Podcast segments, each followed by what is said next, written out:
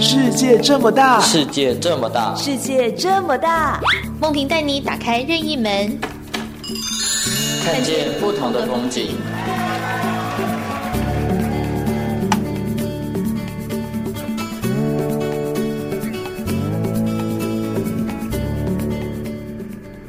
听众朋友，午安，欢迎收听今天的《世界这么大》，我是梦萍。世界这么大，回来了，没错，新年新气象哦。以后在隔周的礼拜四，我们会跟大家见面。当然啦，新年我们会有不同的作风，所以呢，以后周四的世界这么大呢，我们会邀请到客座主持人。今天在我们现场的是宛如。Hello，大家好，我是宛如。是啊，宛如啊，我们常在街上或者是路边，我们会看到一些颜面伤残的朋友。没错，对。那有时候看到这些人，觉得他们可以勇敢的走在道路上，觉得哇。是蛮厉害的一个想一个状态哈、嗯，很佩服。对，你有时候看到这些人，你大概会都会想到一些什么呢？其实多少都会想到，不管是颜面伤残的朋友们，不管是你可能小时候觉得自己稍微胖一点点，嗯、或者是脸上有个胎记，其实，在班上很容易被大家有点呃排挤呀、啊，或者是针对呀、啊，然后大家会同学，不管是同学，可能到社会上。在工作场合中也会有一点点针对的感觉，嗯，我觉得他们可以走过那一段路程，然后非常开心、自信的在大家面前，就是呃，怎么样，一起跟大家和平共处，很不厉害，很厉害，非常了不起。我我我一直都觉得说，我常常会看到这，我就想象，假设是我，我要怎么样走过那个路？对对，所以就是还，我觉得这些人都还蛮蛮值得被佩服的，没错。对，所以今天我们的节目呢，就是要希望来跟大家谈一谈。脸部平权，还有看看这些朋友重生的过程。嗯、没错，所以我们今天邀请到的是阳光社会福利基金会倡导组的庄丽珍经理。丽珍早安，你好。呃，主持人好，各位听众朋友，大家好。好，那来到现场的还有阳光社会福利基金会呃，但脸部平权的代言人，以及这个肌力与体能教练的李慧珠，慧珠教练好。主持人好，各位听众大家好。嗯，我看到慧珠的时候，我其实第一眼说，嗯啊，今天不是要谈商友吗？对，不是要谈阳光基金会的这个脸部平权吗？没错。可是慧珍看慧珠看起来并并不太像是一个代言人的样子，因为她的脸部外貌其实看起来是跟我们一般没有没有伤残的样子哈、嗯。那但是当我看了慧珠的资料，以及刚刚在上节目之前。呃，慧珠给我们看了他的伤之后，我就觉得其实很多人的伤是外面看不到的。好，大家都以为说哦，看到的才是痛，没有看不到的更痛。因为慧珠是在八仙尘爆里面的，在那个时候受到伤害，其他在下半身的部分有百分之四十二都受到灼伤了。好，哎，我就刚刚看到伤口的时候，我我心里其实是。我觉得那个那个过去那个画面又出来了，可是现在他好好的在那边就很开心、很漂亮、很阳光，真的就跟阳光基金会一样啊！在这个过程里面，你怎么样度过那个很长的一个复健期？然后现在再走出来，变成一个激励与体能教练。好，嗯、我其实在，在嗯八仙城堡，其实现在。到今天已经六年半的时间，嗯，那从这样子一路走过来，其实我很感谢阳光基金会，就是从一开始的时候，在我们呃出院之后，然后就一直持续的，就是帮助我们在复健的道路上面之外，其实还有很多是在我们心理层面，也是给我们很多的鼓励。那其实呃，在这一段的道路过程当中，其实。我觉得它并不是一件，呃，非常真的不是一件非常容易的事。我觉得是很难呢，不是不容易，是非常难。对，嗯、没错，就是他，嗯、呃，我觉得现在要讲这这段过程，其实对我来说，它并不是，呃，因为其实我很常回去跟阳光基金会的人去演讲。那其实我一直在每一次在讲述自己的过程当中，其实每一次我也都是在疗愈我自己。对，那。嗯，从八仙尘爆一直到现在成为肌力与体能教练，那我不会说我很感谢有这场意外发生在我的生命当中，但是我也确实真的因为这场意外，所以我才可以今天在这边跟大家分享，就是我的故事这样子。嗯，人生一路走来，其实有很多的我们没有想到的事情，但如果把这些意外变成一个美丽的风景。它反而是一个不一样的人生。对，嗯，对。那像其实在，在呃慧珠的脸书上有看过，曾经你说觉得进去每一次分享都是一次疗愈自己的过程。有看过你分享一个也是自己被疗愈到的小故事，是不是曾经有在捷运上被一个小女生，呃，也不确定是不是很年纪很小，可能跟你一样差不多大，递给你一张写着什么样的字条，让你觉得哦，其实蛮温暖，社会上还是很多好人在的。好，呃，其实我觉得在我们受伤过后，然后出院。一直到回归社会的这段过程当中，其实它是一个非常内心很煎熬的一个过程，嗯、因为对我们受伤的人来说，它其实是一个外观非常剧烈的变化。那这样的变化，其实它不只是来自于外表上面的，它也是来自于心理层面很多的受伤。我觉得那时候的我来说，其实我并没有真正的那时候，呃，我刚出院，嗯，在复健这一年的过程当中，其实我并没有真的接受自己受伤的这件事情，跟外表上面的剧烈的变化。因为其实，呃，疤痕大面积的烧伤伤的疤痕，其实它有一点像是毁容的状态，嗯，你就是已经不再是跟以前的外表一样了。那我以前其实是一个很爱漂亮的女生，那受到这样子严重的伤害之后，其实，在回到社会或是在面对很多社会大众人的目光之下，在接受这些眼光之前，其实我内心有很多次是没有办法接受自己可能变成现在这个样子，然后甚至是晚上的时候是会可能默默的掉眼泪，然后哭泣的。嗯对，那其实那时候我收到这张字条的时候，是我在阳光基金会那时候第在还在第一年复健的时候。那那时候其实我那时候我的心情是，我已经意会到我自己再也不一样这件事情，以后永远都会带着这个疤。对，嗯，就是我意会到说，原来我回不到从前的样子了。那时候我的心情是，我还没有办法去接受它。然后我觉得那时候我好丑，嗯，然后，然后我觉得为什么我会发生这种事情？就是我到底做错了什么事？这件事怎么会发生在我身上？嗯，对，然后我为什么会变成这个样子？对，所以其实那时候内心里面是有非常非常多的疑问，为什么？到底为什么老天对我这样？对，我有做错事吗？是这样的感觉。对对对，没错。嗯、然后，那那时候，呃，我也非常害怕跟人有眼神上的交流。你怕他们看你的眼神是奇怪的？对。嗯、然后也很害怕他们走过来可能会跟我说一些不是那么得体的安慰。嗯，对，嗯，所以。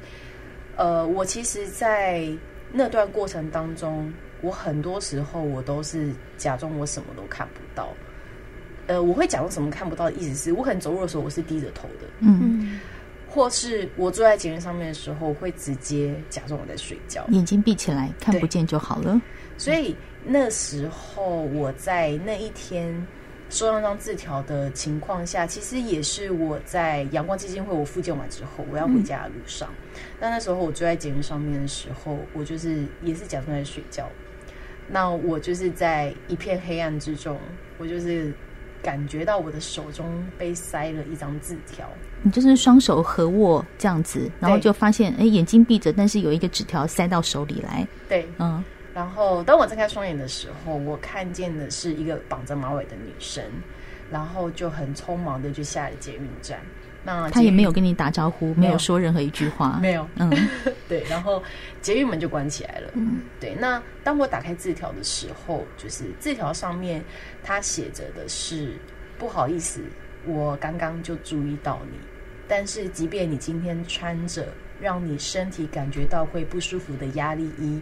你看起来还是很好、很美的，附件加油。嗯、对，那那时候我收到这张字条的时候，其实我当下的第一个反应是，就是天哪，你怎么会觉得我很美？就是你的眼睛哪里有问题？你是很美啊，我说真的。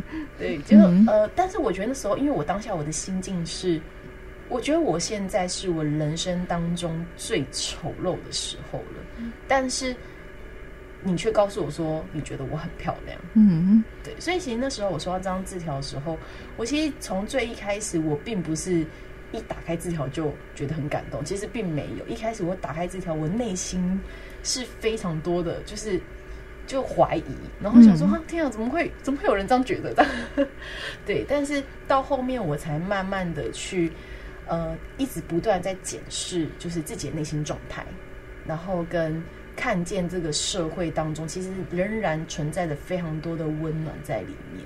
嗯，对，我觉得那是因为你的心有感受到，你知道吗？如果说心没有在同理的状态，看到纸条说什么东西啊，纸条就丢掉了。你不会拒绝人家对你的关怀跟对你的好意，或者是说对你的一点鼓励，你会拒绝掉。可是因为你的心会自己静下来讲说：“哦，是这样吗？是真的吗？他为什么写这个字条给我？”那是因为你自己会去想，会去反思，然后才会得到那样的鼓励，并不是每个人都可以因为一个纸条而鼓励到的。那我觉得这个女生真的很温暖。我刚刚听一听就觉得，哦，我怎么觉得鼻子有点酸酸的，需要转换情绪。可以想象到那个画面。对啊，嗯、今天节目里面我邀请到的是阳光灯会福利基金会的倡导组的庄丽珍经理，还有李慧珠讲商友，我觉得一点都不是。她现在是一个非常美丽的健身教练啊。刚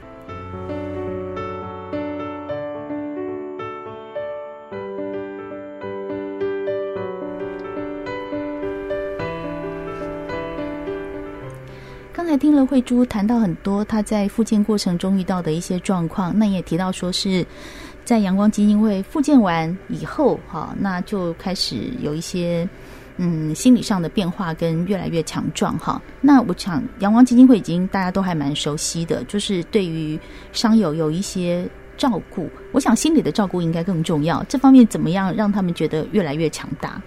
是，呃，其实像刚刚慧珠在分享，真的就是几乎是所有的伤友的一个必经的一个历程，就是一开始很难接受，那甚至会不喜欢当时的自己，那慢慢的，像慧珠现在都会说，诶，她很喜欢现在的自己，这个已经变成她身体的一部分，她就是把它。等于是我们说的，就是已经跟这个伤病是共存的。那其实要走到这个历程，其实不太一样。每个人需要时间也长短不同。那基金会所做的就是，我们有社工、心理师、那复健师，整个专业的团队会依照每个伤友的一个情况陪伴他们，给予他们一些专业上的支持跟鼓励。那更重要的是，因为阳光基金会其实也是一个伤友的大家庭，所以我们也会让那个就是促进伤友之间彼此他们的一些互相的鼓励啊、关怀。因为其实常常。专业人员说的时候，就像慧珠那个时候说的，就是他不一定可以在那个时候听进去什么，嗯、可是他眼睛在阳光看到，其他已经哎、欸、走在他前面的商友，他们可能已经还不错，他的历程比他更更前面，他会看到，会让商友看到一些希望，就是他不会一直在这个低谷里。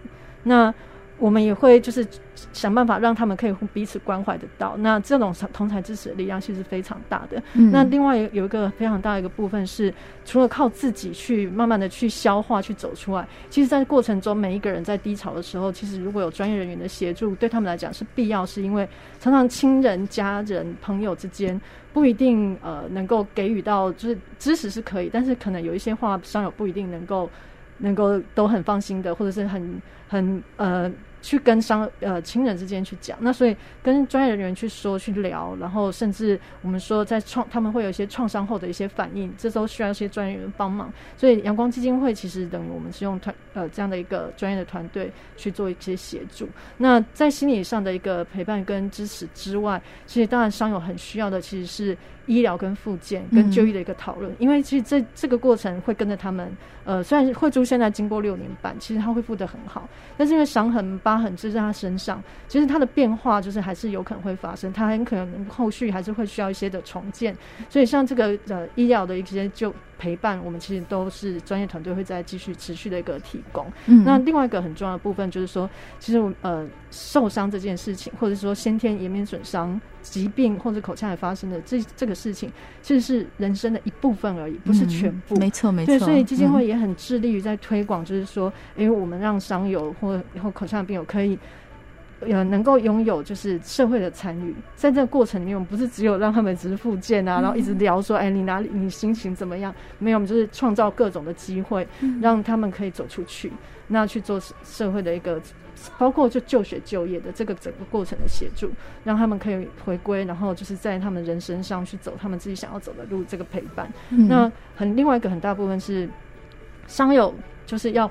跟我们一起在社会上生活嘛，对，所以光靠商友努力一定是不行的。嗯，社会大众的教育，然后一个平权环境的倡导也是非常非常的重要，所以还是要社会大众一起来加入的。对，就像这一次，今年也即将举办一个脸部平权运动的台北国道马拉松活动。那其实这个活动呃已经举办二十六年，除了去年因为疫情关系有稍微暂停一下，今年又重新复活举办了一下。想问一下经理，今年的活动跟以往有什么样的差别呢？